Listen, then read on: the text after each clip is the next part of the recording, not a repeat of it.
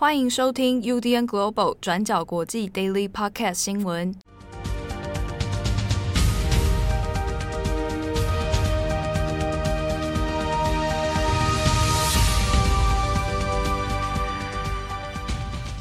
Hello，大家好，欢迎收听 UDN Global 转角国际 Daily Podcast 新闻。我是编辑七号，我是编辑慧仪。今天是二零二二年三月十四日，星期一。我刚刚还在。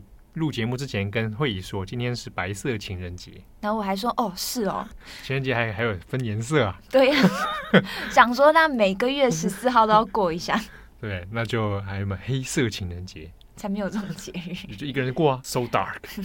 好，今天十四号星期一，我们来更新几则重大国际新闻。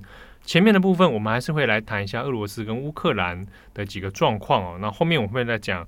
今天呃这几天中国的疫情再度延烧，那深圳这边看起来又更加的危急哦。好，首先我们先看一下俄罗斯乌克兰的战争局势。好，那基本上就战况而言，仍然是没有重大的进展哦。不过我们要这边先讲，在十四号这一天表定的时间呢，是美国跟中国。要在意大利的罗马会谈哦，那就是美国的国安顾问苏利文，还有中国的他们算是谈判的老对手杨洁篪哦。那双方原本预定就是在罗马要来会谈，不过在这个会谈之前呢，呃，美国方面的情资有透露一件事情啊，那也对外公开了，就是说俄罗斯方面为了乌克兰的战争，有去向中国来询问，要求武器和资金的支援。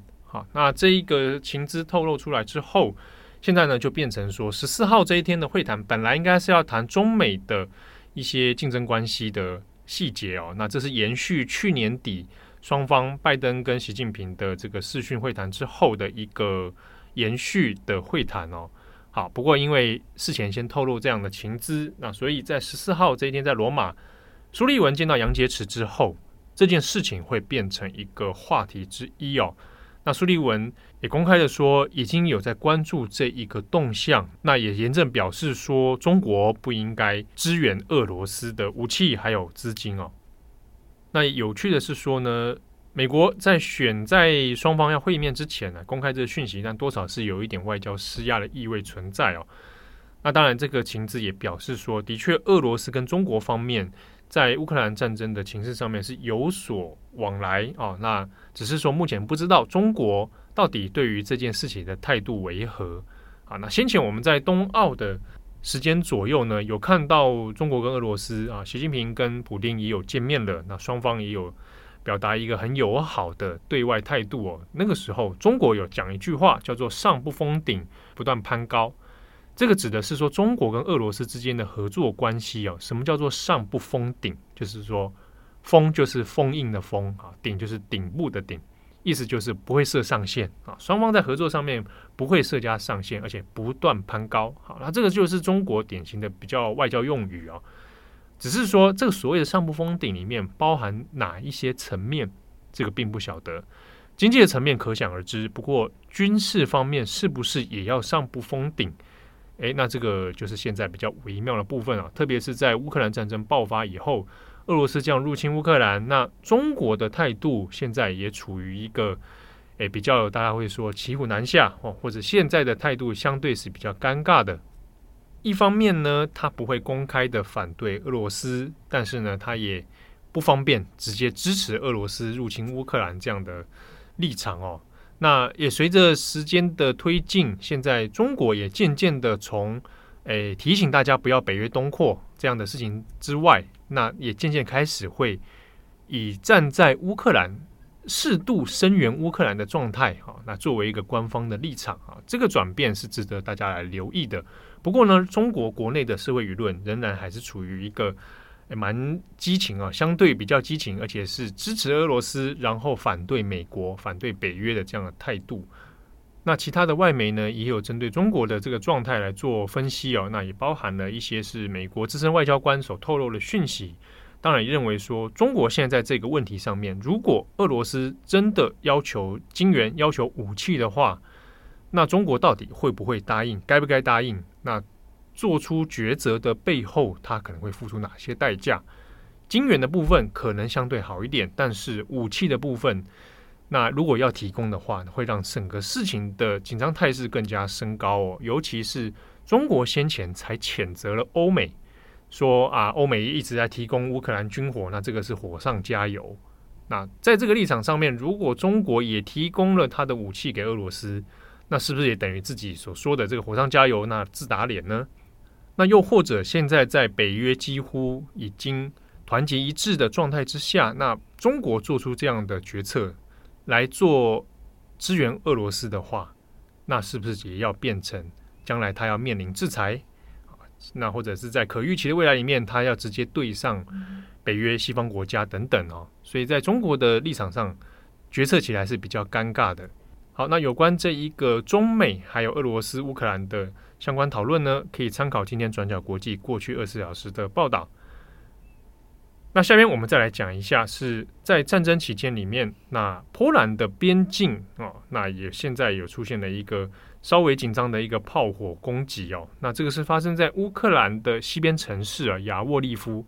那亚沃利夫它距离波兰其实差不多不到十五公里。算是一个波兰与乌克兰之间的一个边境地区哦。那这边呢，还有原本有一个军事训练场，不过在十三号的时候，它就遭受到俄军的攻击。那已知至少有三十五个人死亡，那一百多人受伤。那双方就这个死伤人数，俄罗斯跟乌克兰的讲法都不大一样哦。俄罗斯的说法是说，那还有杀死了一些所谓的外籍佣兵团。啊，那乌克兰是说，买完全都没有外国人，都是乌克兰人死亡哦。好，那这一个针对西部城市，而且已经临近波兰的这个攻击呢，那这是从入侵乌克兰以来第一次有乌克兰的西部地区哦被俄军这样直接的飞弹攻击。啊，那所以它值得注意的是，它在军事上面是有一定的呃宣示哦，意思是说呢，它把压力。要施加到西部，然后去向北约来增加它的军事威胁。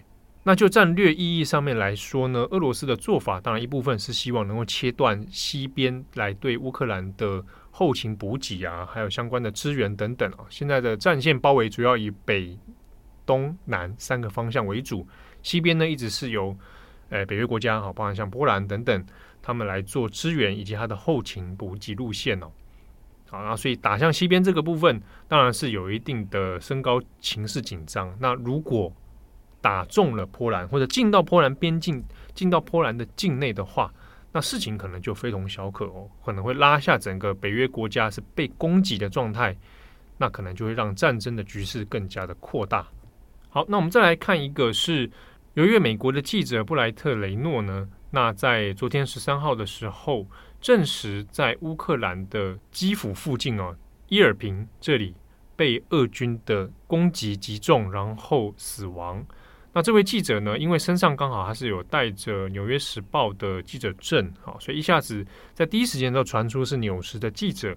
不过呢，《纽约时报》已经有出面表示说，呃，雷诺的工作其实在二零一五年的时候就已经结束了。那只他身上刚好有这带着这一个记者证的关系哦。那这个雷诺的死亡呢，是目前为止已知证实第一个外籍的记者在乌克兰境内哦，因为战争的关系而死亡。那他今年也其实只有五十岁而已。那我们稍微讲一下雷诺的，呃，根据与雷诺同行的摄影记者是说，他们在当地呢是来做难民的相关题材的专访。好，那在呃他们搭乘的汽车里面呢，也。经过了简绍站的时候呢，那被这个俄军的子弹哈攻击中，然后就当场诶受重伤。好，那这个摄影记者本身呃没有事，但是呢，雷诺后来就不治身亡了。那雷诺自己呢，他本身是美国人，那是来自阿肯色州哦。过去呢也拍过很多的专题报道，然后也有拍纪录片。过去大部分的确是以。呃，跟战争有关的题材，还有难战争难民为主的相关报道。那《Time》杂志、《时代》杂志呢，也有发声明哦，有证实了雷诺呢，他其实呢是先前在好几个礼拜之前，他本来是在帮《Time》的专题报道来工作。那这个专题报道呢，就是来做战争难民的问题。好，那所以雷诺呢才会出现在乌克兰这边，那来做相关的采访。好，那但是说现在，诶，不幸在战火当中呢，那就身亡了。好，那这个事情证实以后，那美国白宫方面也有发出谴责哦。好，如果后续还有相关的消息更新的话，我们会帮大家再做追踪。那下一则，我们来看一下中国深圳的疫情。对，在昨天三月十三号的星期天，深圳市召开了疫情的记者会，那公布深圳单日新增了六十六宗的确诊病例，那同时呢，也宣布了一连串的管控方案，那当中就是要从今天三月十四号星期一开始执行封闭式管理七天，那基本上媒体上面都形容这个封闭式管理几乎就已经是等同于封城了，那因为在这个期间呢。深圳市市区内所有的人员都必须要接受筛检，公车啊，或者是捷运等等的这一些交通运输呢，全部都要停驶。那所有的人都要居家办公。那除了一些可能民生的一些商店或者是餐厅，其他的商店都要暂停营业，然后来减少非必要的人员流动。那这些种种的规定也有点像是封城了。那大家可能也会好奇，深圳六十六例的确诊病例为什么会让官方这么紧张？那一来也是因为中国官方一直采取的就是所谓的动态清零措施。那再来，澎湃新闻这边也有给出一些解释。那像是这一波深圳的疫情呢，主要还是由 Omicron 病毒引起的。那这一株病毒我们都知道传染力非常的强，所以就担心说，如果疫情呢真的蔓延到深圳人口十分密集的城中村，那如果一旦扩散开来，就会造成大规模的感染，那后果就会非常严重。但是具体来说，深圳这一次六十六例的确诊案例，它的传播链是什么？目前是还没有一个明确的说法的。那我们看到香港当地的媒体《香港零一》就引用了深圳市疾控中心副主任冯铁健的一个说法。冯铁健就说，深圳市的疫情呢会反复不定，也是因为受到香港还有深圳的周边城市，还有省外的许多城市的疫情所影响的。那像是香港的疫情，我们之前也有更新过，状况呢是非常的严重，像是过去一天也单日新增了三万多例，那香港的医疗能源呢已经是难以负荷了。那深圳跟香港呢又只有一河之隔，所以每一天两地来往的人数可能是高达二十多万人，两边的关系非常紧密。那这些种种的原因都有可能是导致呃让深圳的疫情管控也会受到影响。那像是澎湃新闻这边就有报道，深圳之前呢境外输入的病例里面，那当中有许多就是从香港输入进去的。那所以呢，在这一次深圳的疫情里面，从微博上面的舆论也可以看到，有部分的网友也会开始把呃这个疫情怪罪到香港身上，认为说，哎，这个疫情呢就是香港带来的。那当中也有人开始就是质问说，那为什么深圳现在已经开始封城了，但香港的疫情这么严重，却还不封城呢？就有这些舆论讨论。但是我们拉开来看，其实不只是深圳跟香港，那中国现在呢，各个城市的疫情最近也是开始升温了。那目前是以东北地区的状况最为严重。那么更新一下数据，中国呢在十三日通报新增了三千多宗病例，那当中呢有一千八百多宗是本地的确诊案例，那另外的一千三百多宗都是本地的无症状的感染个案。那这个数字呢，其实也是武汉疫情爆发以来创下的一个新高。那当中我们有说东北地区是最严重的，那像是吉林呢，就占了两千多宗。那当地的长春市政府也已经宣布要开始封城了。好，那除了上面提到的这些城市，中国的一线城市像是北京跟上海，也因为疫情升温，也开始出现一些管控措施了。像是北京也出现了一些传播链，也发生多起家庭啊，还有聚会的群聚感染，所以官方也已经呼吁说，市民非必要就不要离开北京。那上海这边也已经宣布关闭客运站了。好，那这个大致上呢，就是深圳还有中国的疫情状况。那另外我们最后也稍微补充一下中国动态清零的一个状况。那也就是说，后续有没有可能是逐步开放的？那我们这边一样也是引用深圳市疾控中心副主任冯铁建的说法。那他就说，中国人口的基数很大，那医疗的资源也没有像西方国家那么发达跟充足。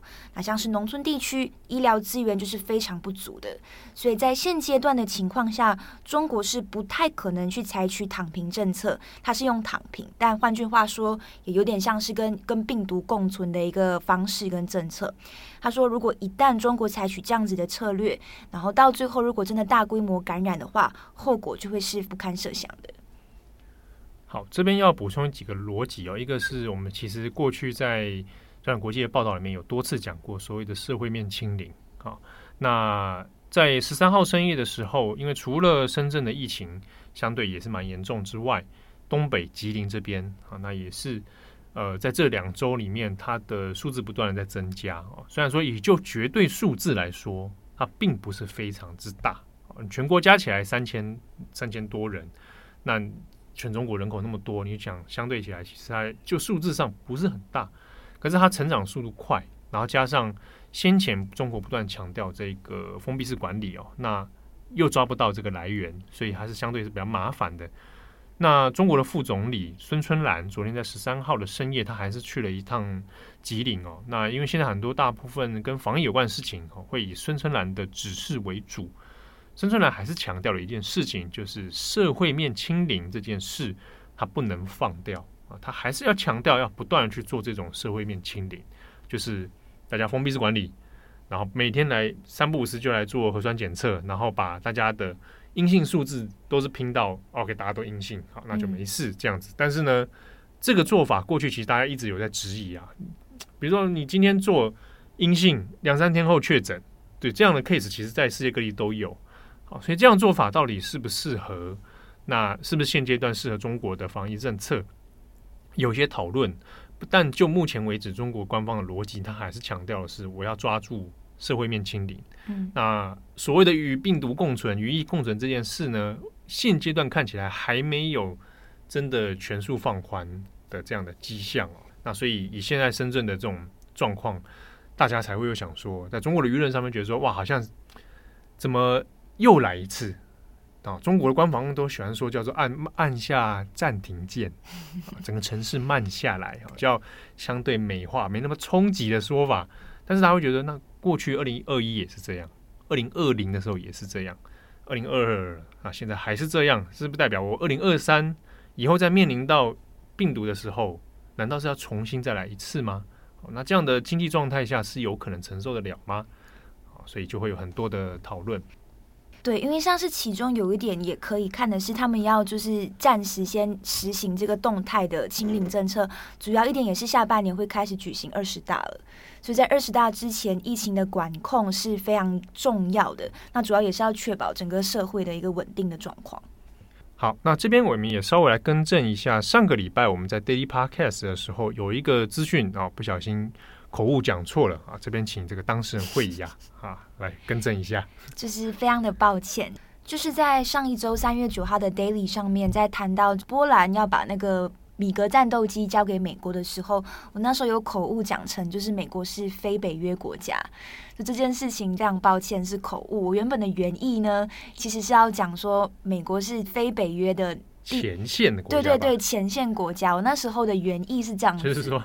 北约跟俄罗斯这边接近的国家，对对对，因为美国在北美大陆 啊，就这个意思。对对对，但那时候口误就直接讲成了就是非北约国家，然后自己当时候在剪辑的时候也没有意识到这个问题，所以在这边也先跟大家就是抱歉更正一下这个资讯的问题。好，也感谢大家，有很多人蛮仔细听哦，因为那一段我先想，哎，有有这段吗？对对 对，我刚才刚才讲说奇怪，那时候有讲这个事情啊，完全没有印象。